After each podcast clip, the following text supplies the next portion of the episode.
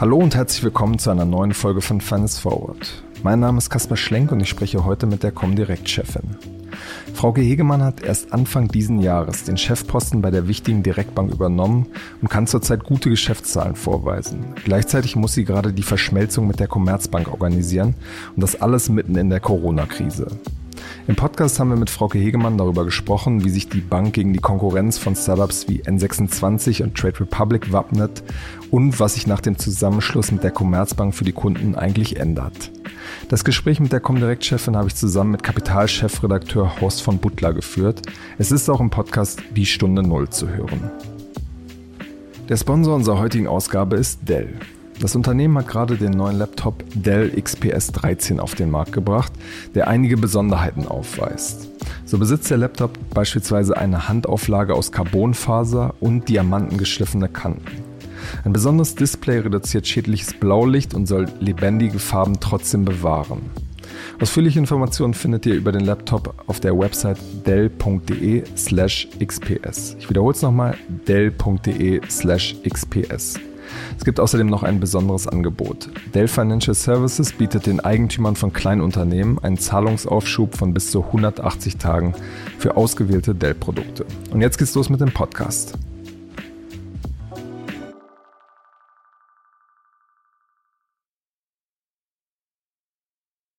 Einen schönen guten Tag, Frauke Hegemann nach Quickborn. Hallo, schönen guten Tag. Ja, du bist Anfang des Jahres Chefin der Comdirect geworden und da war die Welt ja wirklich noch eine ganz andere. Wie hattest du dir eigentlich ursprünglich die ersten sechs Monate als Chefin vorgestellt? Ich glaube, man kann sagen, auf jeden Fall ohne, äh, ohne Corona und ohne die Einschränkungen, die dann relativ schnell auch im März gekommen sind. Ich glaube, das hat sich keiner so per se vorstellen können. Ähm, letztlich, ähm, wenn man aber sieht, wie schnell wir sind sehr frühzeitig gewesen, Anfang März, haben ganz viele Mitarbeiter auch im Homeoffice. Also wir haben uns da gut an die Situation gewöhnt, haben uns sehr schnell darauf eingestellt und von daher ist das tatsächlich was gewesen, das hatte ich Anfang des Jahres noch nicht auf dem Zettel. Ansonsten ähm, ist das, läuft das eigentlich genau so, wie ich mir das auch vorgestellt hatte. Und wie ist jetzt so ein bisschen die Bilanz der letzten sechs Monate? Also wenn man das so zusammenfassen würde, abends vielleicht irgendwie einem Freund beim Bier? Also eine sehr interessante, spannende Zeit, ähm, aber ähm, natürlich auch eine Zeit, ähm, wo man viele Dinge tut, ähm, die man so, wie gesagt, mit der Krise jetzt mal mit, mit dazu. Wir haben ja ein sehr, sehr schönes Wachstum auch in den, in den ersten drei Monaten gehabt. Also viele neue Kunden. Wir haben viele Trades gemacht. Also das läuft wirklich fantastisch, auch von, von den Zahlen her und vom Geschäft her. Also natürlich ist das eine Zeit, ähm, die dann auch in Teilen sehr anstrengend ist. Das gehört, glaube ich, auch mit dazu. Wenn ich aber unterm Strich ähm, ähm, eine Bilanz ziehen würde jetzt nach, nach sechs Monaten in der Funktion, ähm, dann möchte ich das nicht missen wollen, weil das schon viel Spaß macht. Man kann da viel für sich persönlich auch mitnehmen. Also von daher ähm, alles gut. Du hast die, die guten Zahlen jetzt gerade schon erwähnt. Ähm, ein Grund ist ja dafür, dass die, die Leute jetzt ähm, in der Corona-Krise äh, angefangen haben, zum Beispiel stärker mit, mit Aktien zu handeln. Was ist da eigentlich so eure Erklärung? Wie, wie kommt das? Ja, also ob jetzt tatsächlich wirklich ähm, sehr stark so ähm, das Thema größere Offenheit Richtung Aktien, gerade bei der Volatilität auch an den Börsen tatsächlich in der Gesamtbevölkerung zugenommen hat. Ähm, das wächst sicherlich immer ein bisschen, aber nicht so in der Stärke, wie wir das jetzt auch analog im Geschäft gesehen haben. Ich glaube, ein wesentlicher Treiber ist tatsächlich, dass viele Menschen ähm, jetzt auch in, in dieser Phase ähm, des, des Shutdowns tatsächlich auch gesehen haben, Mensch, äh, wie mache ich denn eigentlich mein Banking zukünftig? Und nicht nur ähm, auch vielleicht im Homeoffice saßen und sowieso dieses ganze Thema Remote-Arbeiten ähm, und auch stärker eine Affinität vielleicht auch dazu entwickelt haben, sondern auch gesagt haben, das war so der letzte Anstoß, ähm, dass ich jetzt wirklich sage, okay, ähm, ich fühle mich auch wohl ähm, bei einer Bank, die eben ähm, über Remote-Kanäle, Online, Live-Beratung und solche Themen eben zu erreichen ist. Und ich glaube, das hat schon per se vielleicht ähm, auch einen sehr starken Fokus in unsere Richtung geführt. Das ist, glaube ich, das eine, warum wir ein relativ starkes Kundenwachstum auch gesehen haben. Das andere Thema, warum wir in den Trades so stark wachsen, hängt natürlich auch äh, sehr schön damit zusammen, dass wir eben gerade bedingt auch durch die Krise ähm, eine sehr hohe Marktbewegung gesehen haben. Und diese Marktbewegung an den Börsen ähm, und wenn man sich jetzt die Stände anguckt, auf denen wir jetzt auch im DAX schon wieder gelandet sind, ähm, da muss man sagen, das sind ja schon sehr rasante Bewegungen auch. Und diese Bewegungen führen natürlich immer dazu, dass auch viele Kunden tendenziell eher mehr handeln. Ob es jetzt in der Bevölkerungsanzahl mehr Menschen sind, die tatsächlich mehr mit Aktien handeln. Wie gesagt, das, das glaube ich, muss man sich angucken. Aber es ist tatsächlich das so, heißt, es ist Kunden, eher so ein die eh schon Aktien machen. Effekt. Das ist genau. eher so ein kurzfristiger Effekt, der ähm, in den nächsten Wochen sich wieder legt, oder? Also das, was wir sehen, ist sicherlich volatilitätsgetrieben zum Teil, aber ich glaube, das Anhaltende, also dass man wirklich sieht ähm, tatsächlich, dass Menschen ähm, durch das Remote-Arbeiten zu Hause auch eine Stück stärkere Affinität Richtung äh, dem Ganzen, ich sag mal, sich öffnen Richtung Online-Modellen, nicht nur Online-Shopping, sondern auch Banking und anderen Sachen, das bleibt. Hm. Da bin ich von überzeugt. Heißt das dann äh, im Umkehrschluss auch, ähm, dass es diesen Trend beschleunigt hat, ähm, dass die Filiale im Grunde genommen äh, ja ein aussterbendes Projekt ist? Ich glaube, es hat generell den Trend beschleunigt ähm, zu online getriebenen Geschäftsmodellen. Ich glaube, das sieht man nicht nur im Banking. Ich glaube, das sieht man in allen anderen Branchen auch. Ähm, und ähm, klar, weil es ist einfach bequem. Äh, man kann zu Hause auf dem Sofa sitzen, kann sein Online-Banking machen, kann ähm, im Grunde genommen die Dinge tun, zu denen man vielleicht auch, ich sag mal, während regulärer Öffnungszeiten äh, von Geschäften, Filialen, sonstigen Sachen tatsächlich vielleicht auch gar keine Zeit mehr hat. Und von daher glaube ich, ist das ein Trend, der sowieso schon im Gange war und der sich tatsächlich durch die Krise verstärkt hat und auch nicht mehr wegzudenken ist.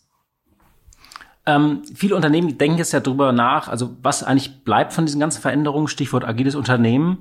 Ähm, wird das Unternehmen generell in Zukunft anders funktionieren oder ist das auch nur so ein Corona-Effekt?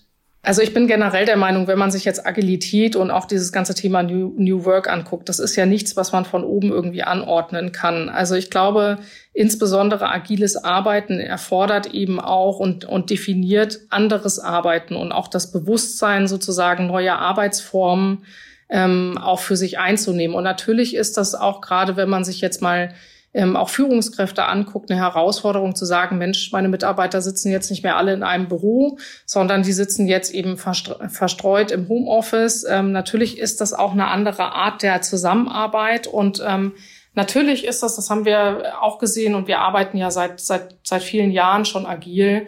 Ähm, das ist ein Transformationsprozess am Ende auch, ähm, der erstmal anstrengend ist ich glaube aber, und das haben wir auch für uns einfach sehr früh schon erkannt, ähm, dass man dieses, dieses, um das Tempo der Veränderung auch mitzuhalten, sich einfach verändern muss. Und das fängt natürlich bei jedem persönlich auch ein Stück weg an. Das wird nicht jeder lieben.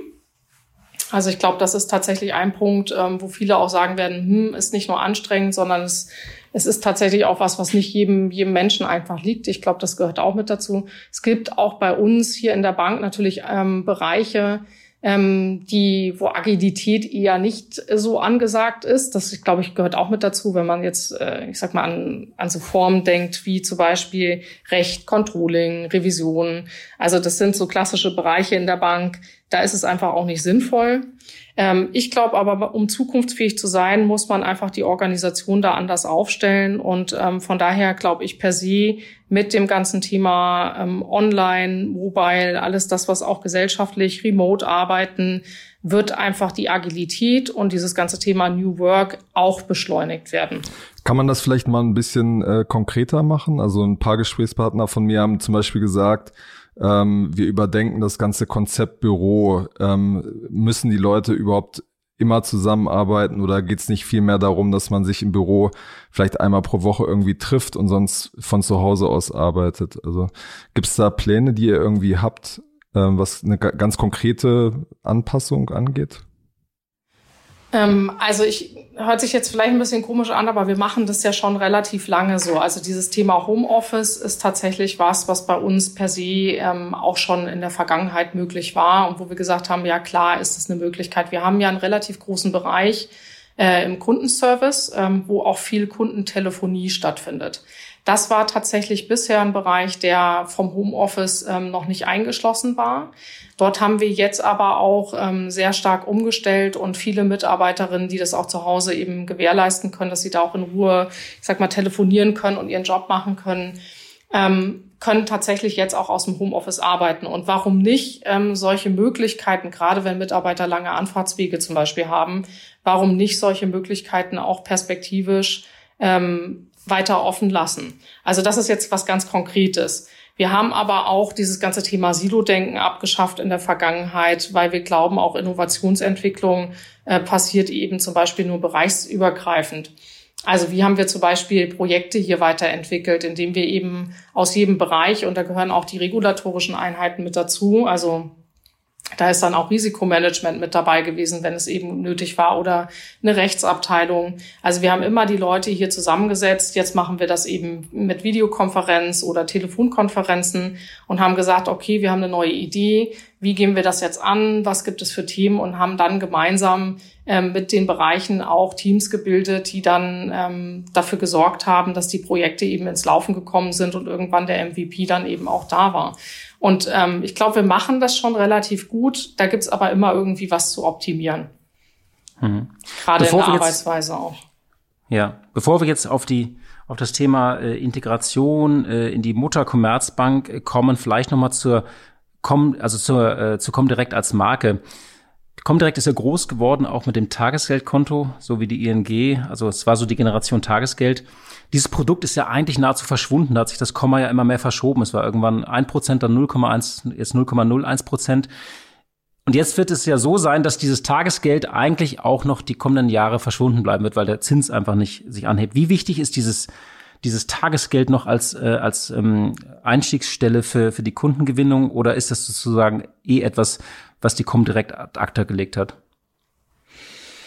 Also das ist, also ich glaube generell muss man sagen, so, so wie Sie auch gesagt haben, also ich glaube, wenn man sich das jetzt anguckt, Tagesgeld tatsächlich, ähm, tja, also bei, der, bei, der, bei den Zinsen, die wir haben, die eben, ich sag mal, negativ sind, wenn man sich die EZB-Zinsen anguckt, ist das kein Einstiegsprodukt mehr, was tatsächlich auch ähm, Kunden bewegt, ähm, neue Konten zu eröffnen oder eine neue Bankverbindung einzugehen.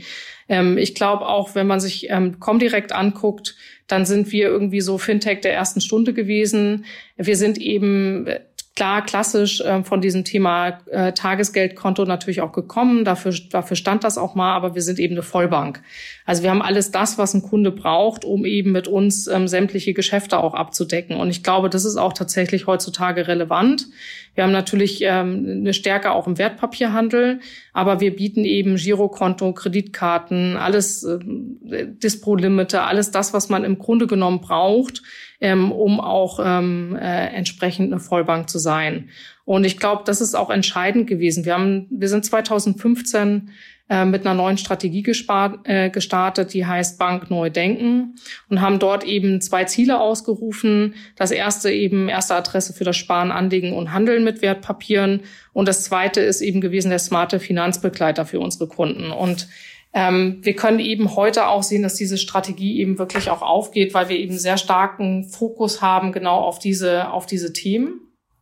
Und von daher muss man sagen, wir haben immer geguckt, Kundenbedürfnis im Fokus ähm, und haben gesagt, okay, jederzeit, überall, es muss einfach und es muss sicher sein, ähm, will der Kunde heutzutage Bankgeschäfte erledigen. Klar muss natürlich auch das Angebot stimmen, sprich auch die Produkte, Preis und Service. Aber ich glaube, da sind wir, und das hat es auch gezeigt, wir sind jetzt das dritte Mal in Folge jetzt beste Bank geworden, ähm, dass wir wirklich da auch sehr, sehr gut auch unterwegs sind. Ich glaube, auch da gilt, ähm, ähnlich wie ähm, das ganze Thema New, New Work und Agilität, Weiterentwicklung ist einfach entscheidend. Also man darf nicht stehen bleiben, so wie vielleicht mal im Trend war beim, beim, beim Thema Zinsen, das Thema Anlagekonto.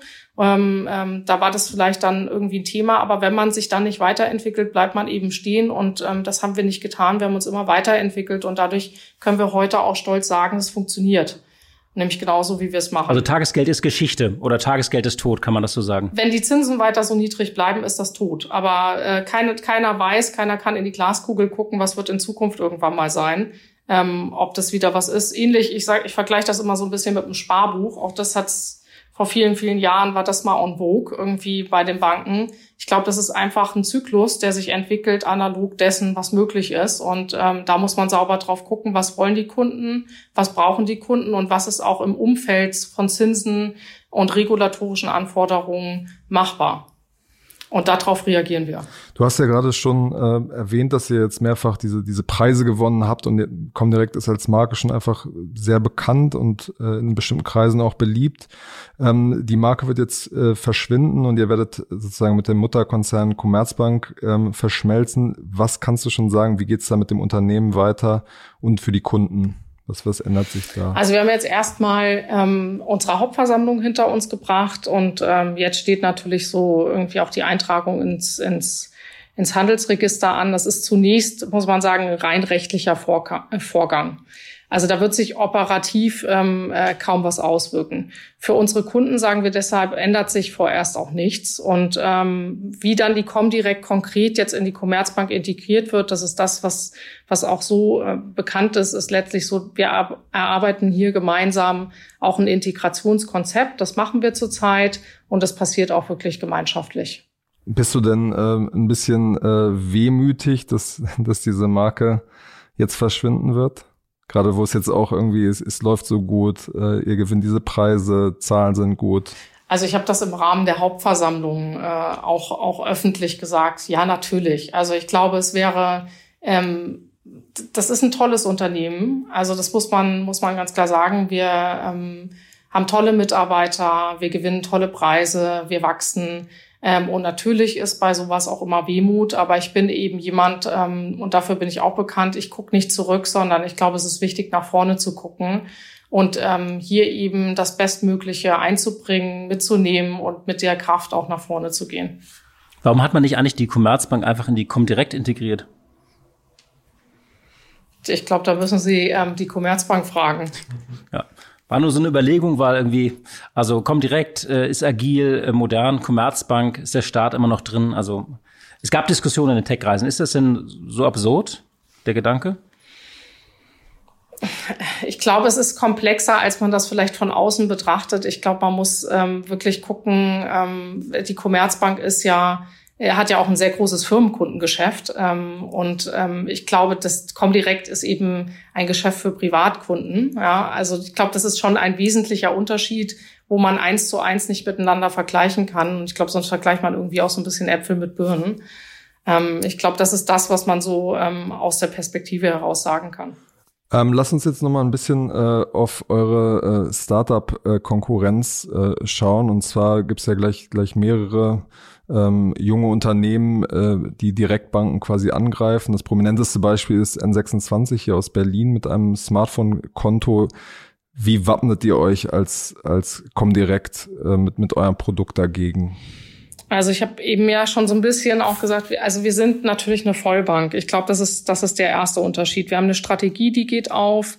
Ähm, wir fühlen uns da eigentlich sehr gut aufgestellt. Aber wir sind auch eine Bank, die ständig daran arbeitet, auch das Ökosystem zum Beispiel zu erweitern. Wir kooperieren.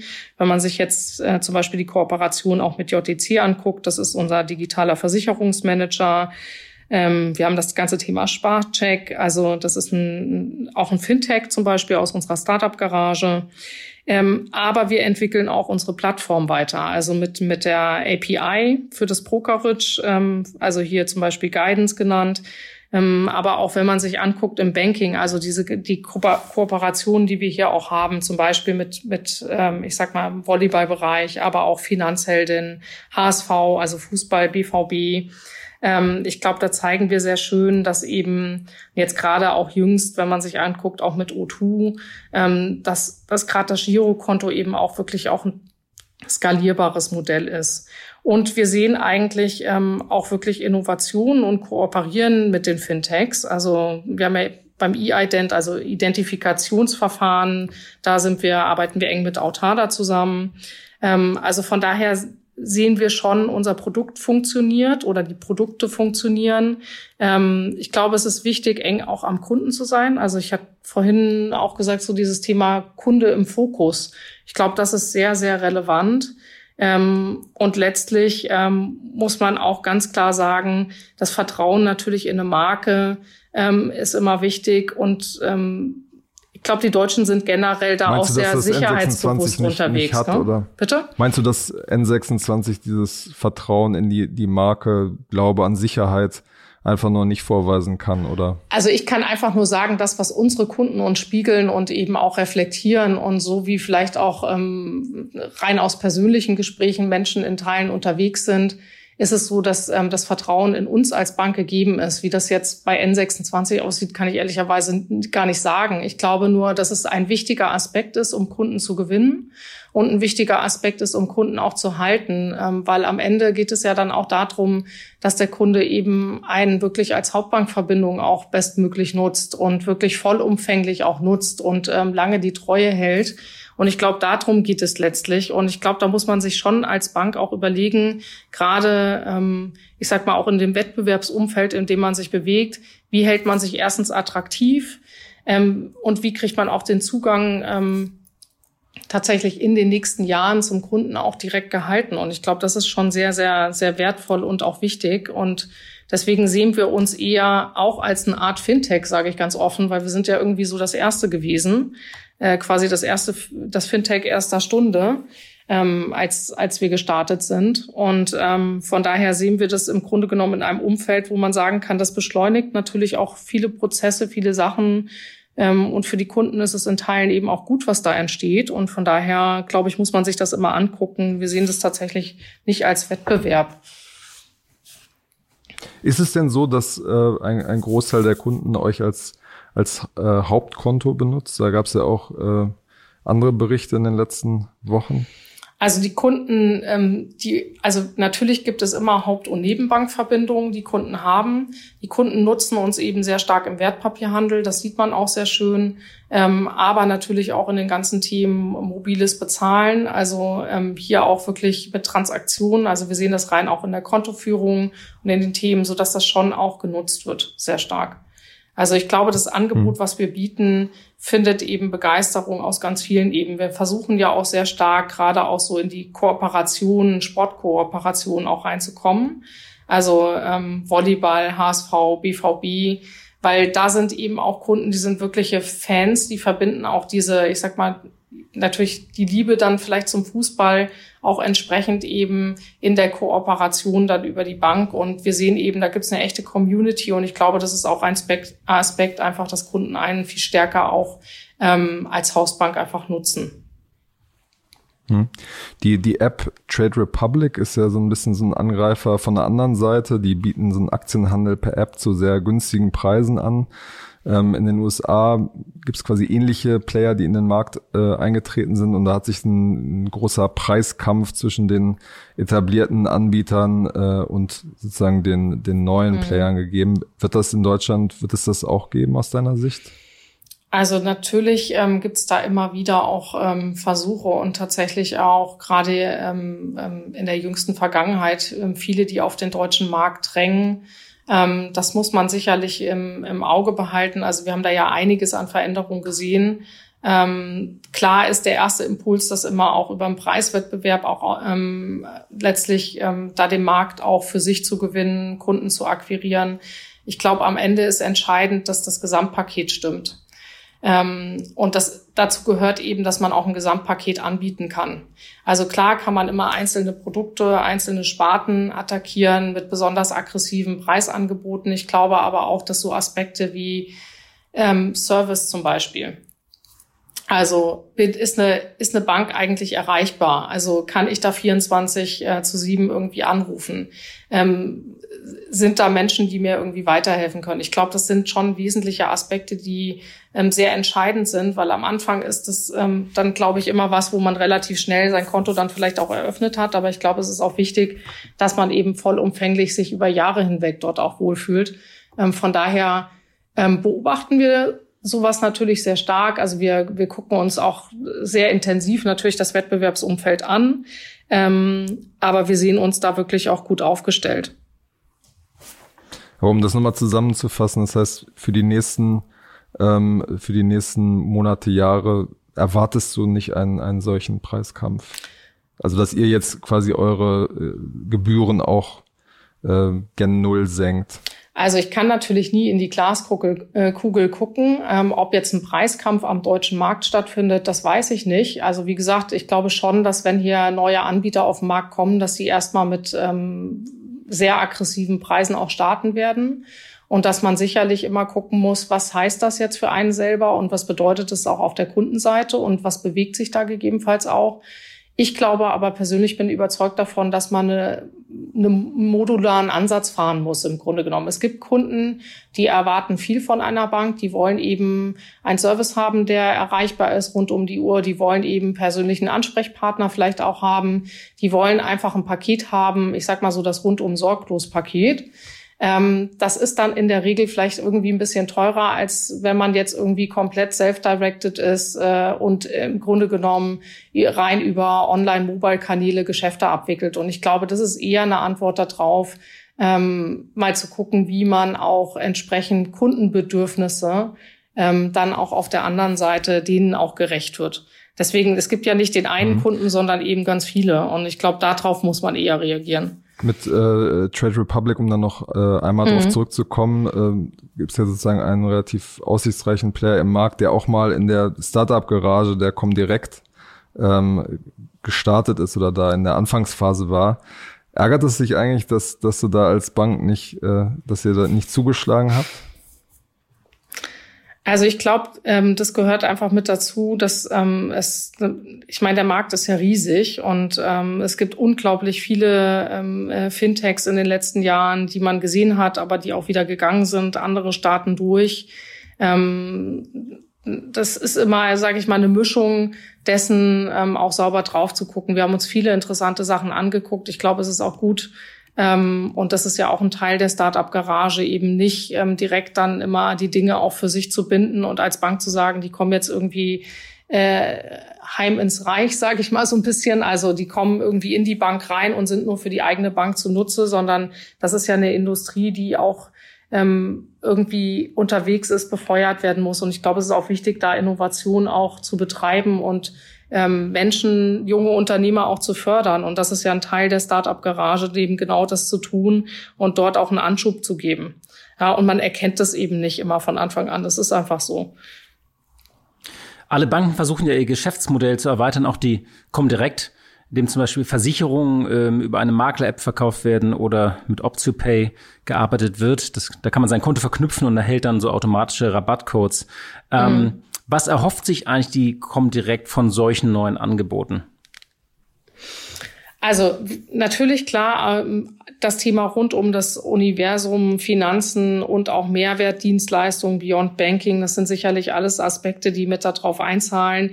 Wir glauben eben, dass ähm, je mehr man Kunden dort auch bietet und je einfacher das ist, je smarter das ist, dass Kunden einfach das auch nutzen und dann das einfach mit Finanzen auch verbinden. Und wenn man sich jetzt mal anguckt, jetzt die, die Bitkom-Studie Digital Finance 2019 sagt ja irgendwie 70 Prozent der Deutschen nutzen Online-Banking und 65 Prozent machen das irgendwie über Banking-Apps auf Smartphones und Tablets. Und ähm, wir haben, ich habe das ähm, auch erzählt Anfang des Jahres, wir haben letztes Jahr unseren, ich nenne das immer Mobile Moment gehabt. Also tatsächlich mehr als die Hälfte unserer Logins sind inzwischen tatsächlich über Apps. Und ähm, ich glaube, der, der, der, wenn man sein, sein Smartphone nimmt, der Absprung einfach dann dazu zu sagen, man macht Versicher eine Versicherung also da ist immer das klassische Beispiel, man steht irgendwo und hat eben entsprechenden Bedarf, ähm, stellt fest irgendwie, dass man äh, Flugreise etc., Gepäckversicherung und Co. Das sind so die klassischen klassischen Dinge rund um Versicherung. Ich glaube aber, da gibt es viel mehr, weil Finanzen und Versicherung liegt eben nicht so weit auseinander. Genauso das Thema, wenn ich beim Einkaufen bin, Coupon, Rabattcoupons und solche Themen habe, kann ich vielleicht dann auch initiieren, dass eben mit dem Ersparten vielleicht dann irgendwann auch mal ein ETF oder sowas gekauft wird. Also wirklich auch das Thema Sparen und ähm, ähm, Vermehrung des Geldes tatsächlich da auch ein Aspekt ist. Und ich glaube, das gehört alles mit rundherum in, dorthin zu. Und wir sehen eben, das nimmt zu. Also die Kunden machen tatsächlich mehr Transaktionen ähm, über ihr ähm, Mobile ähm, Banking. Also ein Viertel aller Tra Überweisungen, also Transaktionen waren bei uns 2019 tatsächlich schon mobil. Und ähm, ich glaube aber genauso mhm. wichtig ist es natürlich, genau über diesen, diese Mehrwerte auch relevant beim Kunden zu bleiben. Also das sind für mich dann eben diese Technologien und Produkte, die genau den Mehrwert auch bieten, weil ansonsten ist man nur noch irgendwann Zahlungsabwickler im Hintergrund. Das gilt ja im Grunde genommen immer so ein bisschen als, als heiliger Gral, dass man irgendwie es schafft, den, den Kundenzugang zu bekommen und dann verschiedene, ein bisschen andersartige Produkte auch vertreiben zu können, wie zum Beispiel als Bankanbieter dann Versicherungen zu verkaufen oder ganz andere Sachen. Ähm, merkt ihr denn schon, dass das irgendwie eine, wirklich eine, eine Resonanz hat? Also, dass die Leute tatsächlich so andersartige Sachen wie bei OptioPay, dass die Leute darauf anspringen und das, das ausprobieren oder ist das im Moment noch ein Randphänomen? Also das wird ge das, das merken wir schon, das wird genutzt. Ist das jetzt irgendwie äh, ein riesiger Großteil der Kunden? Ich glaube, das dauert ein bisschen. Also die Kunden entdecken das für sich, viele probieren das auch erstmal aus. Ich glaube, das gehört auch mit dazu. Ähm, aber wir sehen eben wirklich, dass die Kunden das auch, das auch zunehmend mehr nutzen. Ähm, die Frage ist ja irgendwann, ist es nicht eine Selbstverständlichkeit auch irgendwann für einen Kunden, dass solche Mehrwertdienstleistungen einfach dabei sind? Also die Frage, die man sich stellen muss, erwartet nicht irgendwann der Kunde selbstverständlich, dass eine Bank eben Mehrwertdienstleistungen über so, so einen Weg auch mit anbietet. Also dass man eben mit einem Klick auch eine Versicherung hat, dass man mit einem Klick auch irgendwie äh, Ersparnisse hat oder Add-ons ähm, äh, beim Konto mit dabei sind. Und ich glaube, die Frage muss man für sich immer beantworten. Ist es irgendwie ähm, ich sag mal, nett was, was man für Schaufenster hinstellt oder ist es tatsächlich was, was der Kunde hart auch erwartet, wenn er ins Geschäft kommt äh, und, und, und, und sagt, er möchte das haben, dass er eben auch davon ausgeht, hier kriegt er das auch. Ähm, und ich glaube, da muss man immer sauber tatsächlich drauf gucken, was bringt das. Ich glaube, die Kunden das Kundenverhalten verändert sich da auch zunehmend. Also ich glaube eben, die Vergleichbarkeit ist natürlich klar durch, durch das ganze Mobile Banking, aber auch insgesamt durch Online ähm, deutlich transparenter geworden. Kunden gucken eben auch, was kann eine Bank bieten. Wir stellen eben auch fest, dass wir zum Beispiel eine große Community haben, Kunden sich auch untereinander austauschen und dass das Aspekte sind, ähm, wo auch Kunden sagen, das finde ich toll. Also das ist ein Grund, warum das hier eben meine Bank ist ähm, bei der ich mich wohlfühle. Und ich glaube, da muss man schon sauber drauf gucken und immer wieder auch Dinge für sich ausprobieren. Da wird nicht alles fliegen. Ich glaube, das ist auch ein Aspekt, aber da sind wir ja auch recht mutig, einfach Dinge auch mal zu probieren. Zum Schluss vielleicht noch eine Frage zum persönlichen Werdegang. Du hast dich schon früh für Aktien und Geld interessiert. Wie kam das eigentlich? Und du bist ja auch immer noch engagiert bei so Portalen wie Finanzheldinnen. Also mhm. woher kam dieses Interesse? Gibt es da irgend so ein, eine Schlüsselszene oder ein, ein oder ist es gewachsen? Wie kam das? Ähm, also ich komme aus einer Unternehmerfamilie. Der, meine Mutter ist die Unternehmerin, mein Vater ist Notar gewesen und meine Mutter hat ähm, mir tatsächlich, und das ist wahrscheinlich so, es gab zwei Schlüsselauslöser, warum ich auch sehr starken Fokus Richtung, also Wertpapiergeschäft habe, Aktien und ähm, tatsächlich, warum ich mich sehr früh auch für Bank und Finanzen interessiert habe. Das erste Erlebnis war tatsächlich so im, im Alter von, von 10, 11, dass meine Mutter mir, die hatte damals so ein kleines Aktienpaket, ähm, äh, das war eine Automobilaktie, und sie hat gesagt, jetzt guckst du mal irgendwie jeden Morgen in die FAZ und suchst mal irgendwie den Kurs raus. Ähm, und dann sagst du mir irgendwann mal, wann ein guter Zeitpunkt ist, äh, das vielleicht zu verkaufen. Und ähm, das hat mich, ich fand das total spannend. Erstmal, dass sich da jeden Tag irgendwie was getan hat im Preis, hoch und runter. Ich wusste dann ja auch, wie viele Stücke sind das und konnte immer ausrechnen, was heißt das dann auch irgendwie in unterm Strich mehr oder weniger. Und das fand ich total faszinierend. Und ähm, meine Mutter hat dann auch auf meinem mein, mein Rat hin quasi verkauft und ähm, ja, das, das ist ein schönes Erlebnis gewesen. War es denn ein guter Zeitpunkt? Es war, oder? es war ein guter Zeitpunkt, äh, äh, wie, wie sie sagt, ja. Also es war ein guter Zeitpunkt. Zumindest hatte ich äh, für den Zeitraum, für den ich die Aktie beobachtet hatte, ist sie gestiegen. Also von daher ist das, ist das ein guter Zeitpunkt gewesen. Und es gab dann ein zweites Schlüsselerlebnis, das war, ähm, äh, ich glaube, damals mein Mathelehrer, der mit uns zur Frankfurter Börse gefahren ist. Und da steht man ja oben hinter diesem dicken, äh, dicken Glas, hinter der dicken Glasscheibe und guckt auf das Parkett runter. Ähm, und ähm, ich fand das als Kind total faszinierend. Da war ich vielleicht 14, 15. Ähm, das fand ich tatsächlich ähm, super faszinierend, ähm, dort eben zu sehen, was sich da alles tut, die Kurstafeln, die Veränderungen, die Hektik. Also es war ja natürlich, ich meine, so alt bin ich auch noch nicht, aber tatsächlich war das vor ein paar Jahren auch noch anders.